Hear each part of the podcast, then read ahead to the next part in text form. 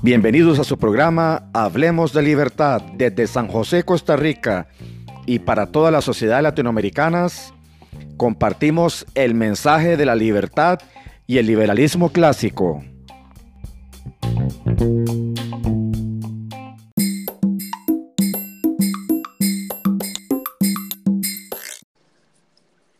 Eh, buenos días. Vamos a iniciar con el tercer episodio del programa Hablemos de Libertad.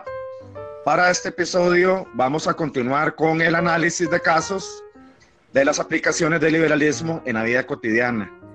El objetivo del programa es básicamente utilizar los principios del liberalismo clásico en la toma de decisiones de las personas ante situaciones cotidianas. Eh, la metodología va a ser igual al, al episodio anterior. Mi persona, Ereo, va a explicar una serie de casos y los compañeros Annalise, Adam y Hermes van a tratar de, dar respuesta a estas interrogantes. Voy a iniciar con el primer caso. Eh, dice, provengo de una familia bastante religiosa, pero no soy devoto a ninguna religión. Creo que el aborto debería darse en caso de violación o en las primeras semanas de gestación. ¿Qué posición sobre este tema debo asumir, debo asumir como liberal clásico.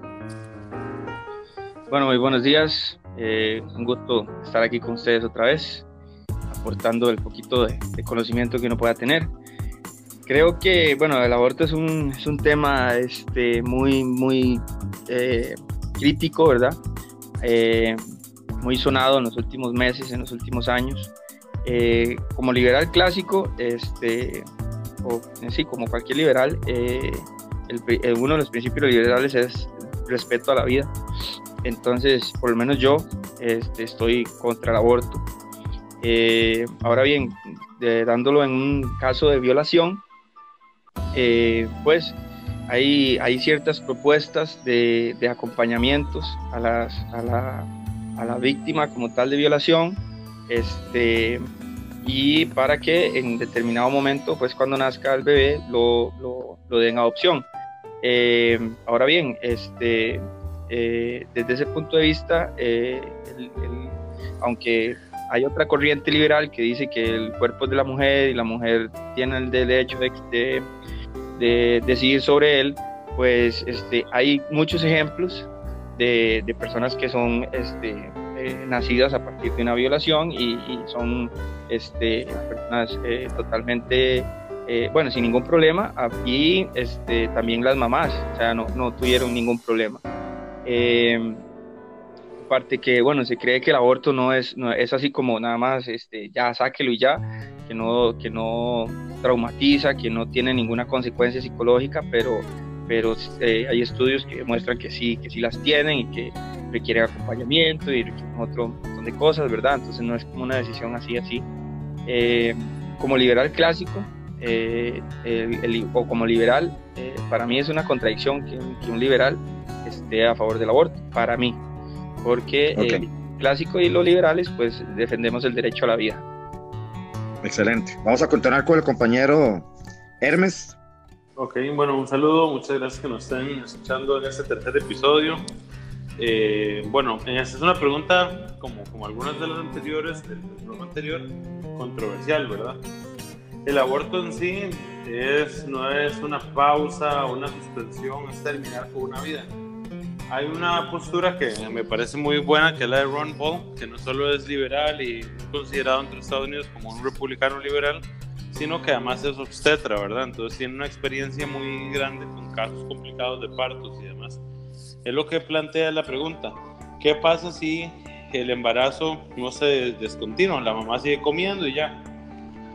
van a ser un bebé, ¿verdad? Eso es como lo que pasa. Entonces, el embarazo en sí no es una enfermedad, no es algo que, que sea un parásito, como inclusive se han mencionado algunos liberales como Rothbard en alguna postura un poco, un poco extrema de decir que está implantado ahí como un parásito.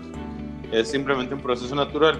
El tema de la, de la violación, si bien es algo físico, ¿verdad? Es un, un, abuso, una agresión, al, al, digamos, la víctima es la persona violada y el hijo de esa persona violada también es víctima de, de, de, cómo surgió ¿verdad? ese trastorno. Pero no podemos pensar que victimizar más a la víctima va a, va a resolver el problema. O sea, las políticas creo que van por la parte de, de que el violador sufra una condena y, y ojalá bastante amplia, y en algunos casos se ha dicho inclusive temas como la castración química y todo, en algunos países ya se aplica, porque la, la, parte de la violación es un deseo incontrolable de hacer algo que ellos saben que está mal. Digamos, el violador no piensa que está haciendo un bien, sino piensa que está haciendo algo mal, pero no se puede controlar. Por otro lado, a la hora de abortar, la mujer no simplemente es abortar, por más médicamente que se haga y se haga con todos los procedimientos, muchas veces inclusive es todo el grado y todo, la mujer tiene que ir y casi como un parto, ¿verdad? Entonces, al final del día es una, una experiencia traumática.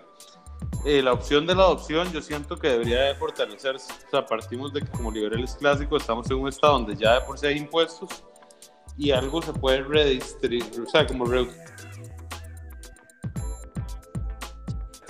en que esas víctimas de verdad obtengan una atención, eh, se les aleje del violador, porque el problema es cuando se da luz y regresan a la casa. Digamos, muchas de las violaciones suceden dentro del ámbito familiar o cercano, lamentablemente. A esa persona hay que buscar una reubicación que pueda seguir sus estudios y demás. Y eh, al bebé que nace, ya sea que la mamá quiera mantenerlo o no, ¿verdad? O sea, hay muchos procesos que hacen de que una vez que pase el embarazo, la mujer sí desea tener el hijo y demás. Y por otro lado, no, no por abortar se le va a olvidar lo que pasó. La violación es algo que va a estar en su mente siempre y requiere como como tratamiento. Entonces me inclino a pensar que lo mejor es que no haya un aborto a menos de que la vida de la madre corra un peligro de una forma inviable, ¿verdad? Y eso es algo que lo determinarán los médicos. A veces el problema ideológico es el tratar de dar una postura de algo que es técnico, ¿verdad? Entonces, por la, la propuesta filosófica mía sería de estar... Ok, excelente. Continuamos con la compañera Annalise. Buenos días, muchachos. Bueno, este, este es un tema en el que hay distintas posiciones entre liberales, como ya lo han dicho. Sin embargo, yo parto de los tres principios básicos del liberalismo, vida, libertad y propiedad privada. Nadie puede usurparle estos tres derechos básicos a un tercero, mucho menos cuando el aborto es usado como método anticonceptivo. Es decir, no me cuidé, quedé embarazada, aborto. Existen varios argumentos que yo no comparto, como que el feto no tiene propiedad privada, cuando debemos entender que la primera propiedad privada que tenemos es nuestro cuerpo. Y a la hora de que el, cigoto se forma a partir de dos células, deja de ser parte de nuestra propiedad privada para tener su propia propiedad privada. Es decir, esto quizás suena un poco complejo, pero es, eh, si una mujer tiene su óvulo, por, más que esta mujer quiera, por sí sola no puede hacer un cigoto. Entonces yo voy a necesitar de otra, de otra célula para poder eh, hacer un cigoto, voy a necesitar de un espermatozoide. Aquí deja de ser parte de mi cuerpo, deja de ser parte de mi propiedad privada. Yo no puedo decidir por la vida de ese nuevo ser. Entonces yo no, no, no comparto ese argumento de que como es mi propiedad privada, mi cuerpo, entonces yo decido. No, porque estamos hablando de una nueva propiedad privada, ¿verdad? Y por ende libertad y vida. Otros argumentos son como que eh, no tiene sistema nervioso central, pero a la hora de que, de que se da la concepción ya hay una vida. Un cigoto podrá parecernos muy diferente a un ser humano, pero sin duda es la primera etapa del ser humano. Em, por apuntar otro, también se dice que la mujer eh, es quien debe tomar la decisión al abortar y nadie más puede interferir. Pero yo me pregunto, ¿fue solo la mujer quien hizo a ese, a ese bebé, a ese feto? La palabra del padre no cuenta para nada. Y, bueno, suponiendo que el padre también estuviese de acuerdo en abortar, nadie tiene derecho a decidir sobre la vida, la libertad y la propiedad privada de ese nuevo ser. El derecho a decidir de los padres se dio cuando decidieron tener relaciones sin protección e incluso con protección, puesto que todos sabemos que hay un riesgo y lo asumimos a la hora de tener relaciones sexuales. Excelente. Excelente. Vamos a continuar con el segundo caso este es bastante particular. Dice, mi esposo trabaja en el sector público, forma parte de un sindicato y sataniza a la empresa privada porque dice que generalmente eh, le dan muy malos salarios a los empleados y que las ganancias quedan en manos de unos pocos. ¿Qué piensan los liberales clásicos con respecto al sector público? Bueno, eh, estamos con el eh, compañero Adam. Pensamos que debe ser eh, lo más pequeño posible eh, o lo más pequeño razonable. Eh, digamos, en la actualidad sería hacer una reducción paulatina, ¿verdad? En, ciertas cosas, porque sabemos que tenemos 333 instituciones públicas acá, por lo menos acá en Costa Rica, y que de ellas hay mucha duplicidad de puestos y, mucha duplicidad incluso de instituciones y muchas que ya no cumplen su la función para la que fueron este, creadas, pero aún siguen siendo este, de parte del presupuesto y siguen consumiendo impuestos. Que los impuestos los pagan la, la parte de la empresa privada. Entonces, yo no pienso que, el sector público sea malo eh, per se. Eh, los que son los que son malos son los burócratas este, y los políticos que se sirven de, de, toda la institucionalidad que existe para, eh, para sus campañas, ¿verdad? Para, para, dar puestos a cambio de, contribuciones, para eh, tomar decisiones sin ningún riesgo, digamos, porque, bueno, yo me pongo a pensar, siempre me he puesto a pensar ¿Qué, qué, riesgo tiene un presidente ejecutivo o un gerente general de una empresa pública? Sea, eh, eh, con, ¿cuál es el pensamiento cada noche cuando se va a acostar? ¿Cuál es su preocupación cuando se va a acostar cada noche? Sí, seguramente que los hijos estén bien o que la familia esté bien, pero, pero la empresa como tal no, porque eh, la empresa como tal pública tiene, tiene una demanda este, y tiene un ingreso fijo. Entonces él no se preocupa porque el otro día, por cómo van los números y, y si están bien en la publicidad o si están abarcando mercados, si no lo están abarcando, no se preocupa por eso. Y al tomar decisiones de, inversiones, entre comillas, este, no pone en riesgo su capital, pone en riesgo el capital de la gente que paga impuestos. Entonces es ahí donde, donde nosotros los liberales clásicos, los liberales, abogamos por menos Estado, y en ese abogar por menos Estado es abogar por menos impuestos o, lo más bajos posibles para dinamizar la economía, para que al, al, al empleador privado le quede más para ahorrar, para reinvertir y para desarrollarse. Y cuando ahorra, invierte y se desarrolla, produce más empleo, produce más bienes, produce más servicios y entonces es cuando la economía, las economías de los países crecen.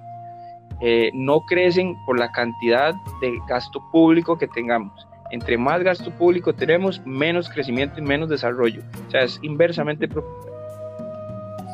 Ok, excelente. Muchísimas gracias. Vamos a continuar con el compañero Hermes. Claro, este es un tema muy interesante porque, digamos, partiendo de la pregunta de que una persona trabaja en el sector público y juzga eh, los salarios de la empresa privada, bueno, hay que partir de, un supuesto, digamos, esta persona no, probablemente no sabe cómo se genera o de dónde se determina el salario del de alguien del sector público, ¿verdad?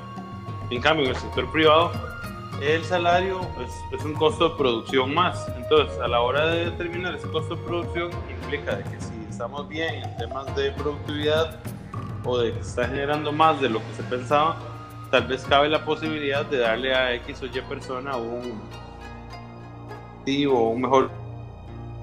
Pero el salario del sector público simplemente en muchos casos fue determinado sin un conocimiento de cuándo, cuál es el valor del mercado de ese puesto. Entonces hacen por lo general tablas de los colegios profesionales eh, arregladas con, los, con las instituciones del gobierno y se dice, determinado licenciado en tal carrera tiene que ganar 700 mil colones de ingreso y luego empiezan todo el tema de anualidades, todo el tema de pluses y demás, que no, no son una medida de mercado. Entonces, sí es posible que en que el sector privado se gane un poco menos dependiendo de lo que se haga, ¿verdad? Como es muy posible también de que muy pocos empleados eh, públicos con poca preparación puedan obtener muchos buenos recursos, a diferencia del sector privado, donde quizá una persona sin tanta preparación pueda eh, tener mejores recursos simplemente por un tema de, de, la capacidad de producir algo, la capacidad de vender algo. Y ahí viene un ejemplo muy interesante. Si usted es un mecánico en el sector público, tal vez es como el que se encarga del mantenimiento de unos cuantos carros, ¿verdad? Y tiene un salario no tan bueno. Pero si usted es un mecánico en el sector privado y se encarga de, no sé, darle un buen servicio a los clientes, siempre está a tiempo, no, no le hace trampa con los repuestos y demás, puede darse una buena vida inclusive eh, debido a su, a su forma de atender al cliente. Entonces ahí vienen esas diferencias, ¿verdad? El sector público y el privado de son dos mundos y se paga diferente por, por una razón muy, muy obvia. Uno es determinado por leyes y el otro es determinado por eh, otro tipo de leyes que son las leyes económicas, ¿verdad? Perdón, por la, nada más para ampliarle a Hermes, por la competencia, por lo eficiente que seas eh, en, tu empresa, en tu negocio. Por, así se paga el asunto. Correcto. Y algo que tal vez, no, como para culminar, que no había dicho, es el tema de a quién le sirve una empresa. Una empresa muy grande le sirve a sus accionistas, una mediana grande a sus dueños y así, ¿verdad? En cambio, el Estado, por así decirlo, nos sirve a todos, pero a la vez nos cobra. Es como que en la empresa privada le digan a los accionistas, este mes hay que poner un millón de dólares más porque se nos ocurrió pagarle el doble a los empleados, ¿verdad? Excelente. Eso nunca va a suceder. Continuamos con la compañera Anais para cerrar este segundo caso. Bueno, eh, en línea con lo que dicen los compañeros, yo creo que, que, lo principal es entender cómo se calcula un salario. Porque, por ejemplo, a mí me puede parecer mucho más útil la labor de una enfermera que el trabajo de Cristiano Ronaldo. Pero resulta que Cristiano Ronaldo gana no sé cuántas veces más que la enfermera. ¿Y por qué pasa esto? Bueno, Cristiano es muy productivo, cada vez que juega se llenan los estadios, se recoge eh, eh, muchísimo dinero en, taquillas, su imagen eh, es muy muy rentable, hace comerciales de segundos por una millonada. Entonces podemos decir que Cristiano gana mucho dinero como resultado de su productividad, puesto que genera mucho. Mientras que la enfermera nos puede parecer una labor más utilitaria, pero su salario va a estar mediado, por ejemplo, por la calidad del servicio, cuántos pacientes eligen ese hospital, bueno, en un hospital privado, desde luego. Es decir, va a tener ciertas condicionantes que hacen que su salario se incremente o disminuya. En el contexto del empleado público, el problema con el salario es que mucho por las leyes de oferta y demanda, ni por la calidad del servicio, ni la productividad, y se pagan sumas muy elevadas. Y en esto discrepo totalmente con, con lo, que, con, el, con lo que dice el caso. ¿verdad? Que el, esposo de esta señora dice que, le pagan mal. y esto no, y ni siquiera lo digo yo, esto lo dice el informe de la OCDE del año pasado, donde se evidenció cómo los empleados públicos ticos ganan muy por encima del resto de países de dicha organización. Entonces, como cualquier empresa donde no sean tomadas en cuenta las, las diferentes aristas del salario, está condenada a quebrar. Entonces, para que el sector público sea sostenible, debe regirse también bajo este paradigma de oferta, demanda, productividad, calidad, etc. Excelente. y para agregar algo rápidamente, lo que decía Annalise, también un tema de la, de la demanda y la disposición de los bienes. Digamos, ¿cuántos Cristiano Ronaldos hay o jugadores tan buenos como él? Tal vez dos o tres mejores, no sé, como Messi o así. Pero en cambio hay dos millones de enfermeras alrededor del mundo, por dar un ejemplo, ¿verdad? Sí, sí ahí, solo, solo para un toquecito más. Eh, ahí, es que, lo que pasa es que, digamos, con el ejemplo del fútbol, este, no hay ninguna, ningún impedimento eh, legal para que alguien más este, le haga competencia a ellos, para que alguien más llegue a ser, a ser tan eh, productivo como ellos. En cambio, en el sector eh, privado, en el sector público, hay este, ciertos impedimentos legales que, que, dificultan ese, ese, este, e, ese, ese movimiento de personas eh, en, diferentes puestos. Entonces eso también afecta por la, legal, por la legislación laboral y, no solo en público, también en privado, eh, la alta legislación laboral afecta para estos movimientos de personas y para que este, eh, el, sector privado sea más eficiente y produzca más y así pueda elevar los, los, los salarios de, de las personas. Ok, excelente. Voy a cerrar con el último caso. Es un caso bastante bastante común. Dice, un sobrino de 19 años consume drogas y ha generado muchos problemas a mi hermana y su esposo hasta el punto que han tenido que llamar a la policía por lo violento que esta persona actúa. La pregunta es, ¿es adecuado obligar a mi hijo, perdón, a mi sobrino a ir a un centro de rehabilitación o no dejarlo salir para que ya no use más drogas? Comenzamos con el compañero Adam.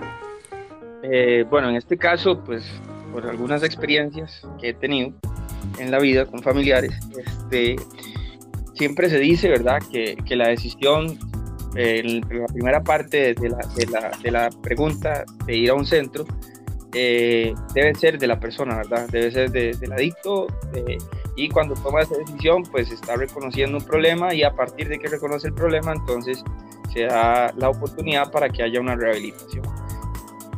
Pues eso, pues los que saben, no lo digo yo, ¿verdad? Los que saben, este, psicólogos, psicólogos y psiquiatras, pues, eh, sin, ese, sin esa, sin esa eh, eh, decisión no se puede optar por, por, una rehabilitación, ¿verdad? O sea, no lo podemos obligar a ir. la otra parte, no dejarlo salir, pues creo que es extremo, ¿verdad? estas personas si no tienen el, el, o sea, no dejarlo salir de la casa, entiendo yo que la pregunta, pues nosotros no tenemos armas eh, o los conocimientos para darle eh, una, una, verdadera este, atención y en periodos de, estas personas que son adictas, verdaderamente adictas a las drogas, en esos periodos cortos o, grandes de desintoxicación, o sea, como encerrarlo en la casa y no dejarlo salir, eh, se vuelven más agresivas todavía y pueden haber más problemas todavía. Entonces, yo sí creo que, que yo sí creo en la, legalización de, las drogas, no para liberalizar las drogas y que todo el mundo consuma drogas y que no, pero sí creo en la legalización de las drogas para disminuir el, mercado negro que existe y, toda la criminalidad que existe detrás del, mercado de las drogas, ¿verdad? Al hacerlo legal, todas estas disputas este, se podrían resolver de manera legal porque hay, hay una legislación y este, el, riesgo de, consumirlas o el riesgo de obtenerlas es bajo porque es legal, entonces bajaría también eh, eh, su precio y este, y este precio que baja ya no se le da al, traficante, que, que, es de donde tiene la verdadera ganancia eh, para, para, su negocio, ¿verdad? Ok. Claro, y ahí como para complementar, también considero lo siguiente eh, por ejemplo, la pregunta plantea muy claramente que es una persona de 19 años, ¿verdad? Y le causa problemas a, a sus papás, o por lo menos a la mamá y el, padrastro, dependiendo de cómo esté planteado.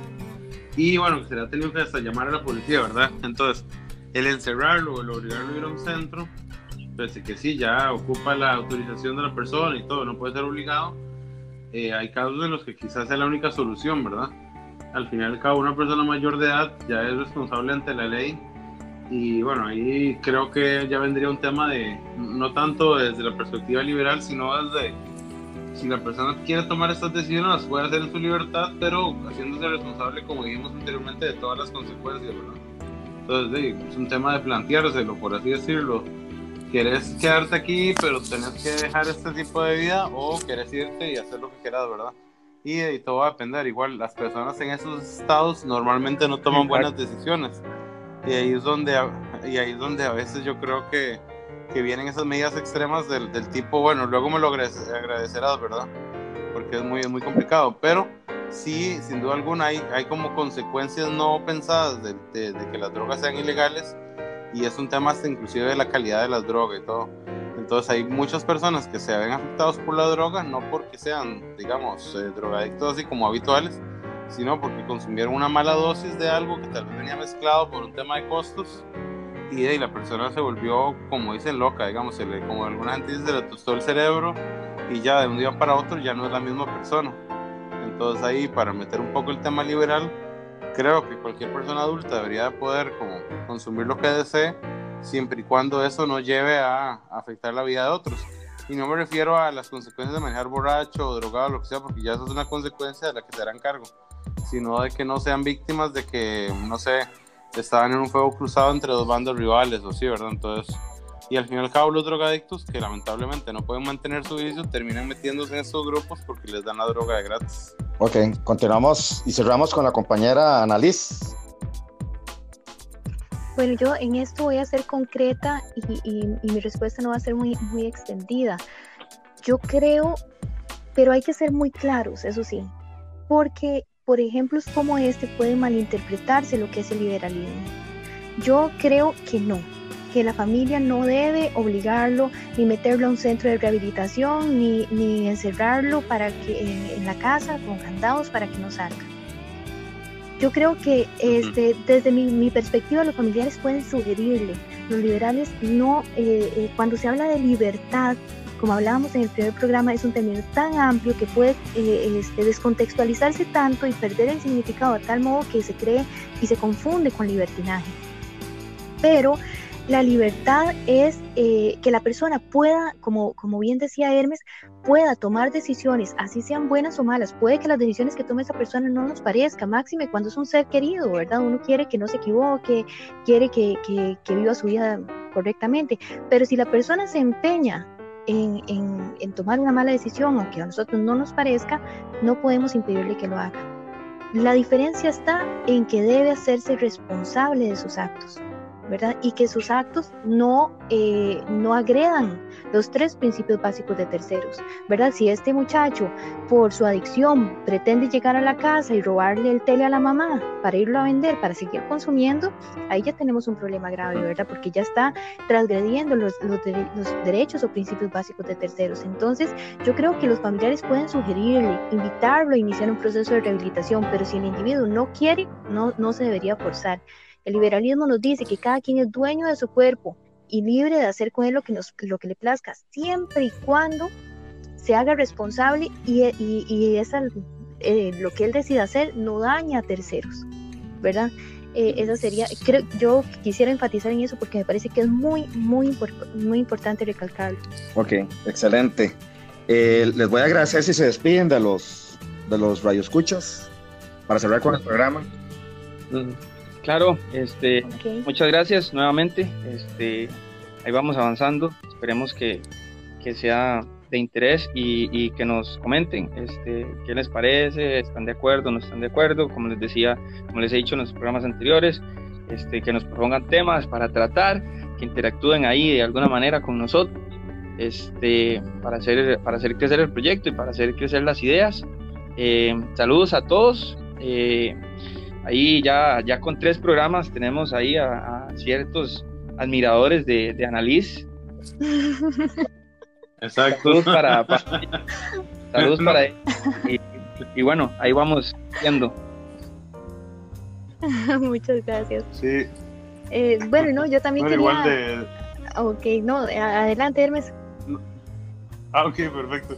No, sí, que, que casi nos olvida saludar a los admiradores de, desde el primer programa nos, nos, nos dijo y no lo, habíamos, no lo habíamos saludado, pero bueno, a todos los que igual nos han sugerido temas o así en privado, eh, vamos a ir tratando de tocarlos todos los temas, ¿verdad? Y, y conforme y pase el tiempo, agradecerles también porque ya, ya vamos por, por el tercer programa y, es, es muy bonito estar tratando esos temas y, y, cuestiones de la vida real, de la práctica, como pasó con estos casos, ¿verdad?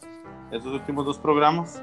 Esperamos que sean de su grado, como ustedes ven, no todos pensamos igual en todo y, el liberalismo es más como un marco de referencia que, que una receta mágica, ¿verdad? Eh, de mi parte, igual invitarlos a compartir el podcast con, con sus compañeros, con amigos que no conozca esto y, y, agradecerles. Hasta luego. No, yo nada más agradecerles y esperando que nos escuchen el próximo sábado también con más temas y, y, y una eh, súper agradecida con todos los que nos han escuchado. Bueno, terminamos con este tercer programa de Hablemos de Libertad. Muy pronto estaremos de vuelta con más libertad y más liberalismo clásico. Buenas tardes.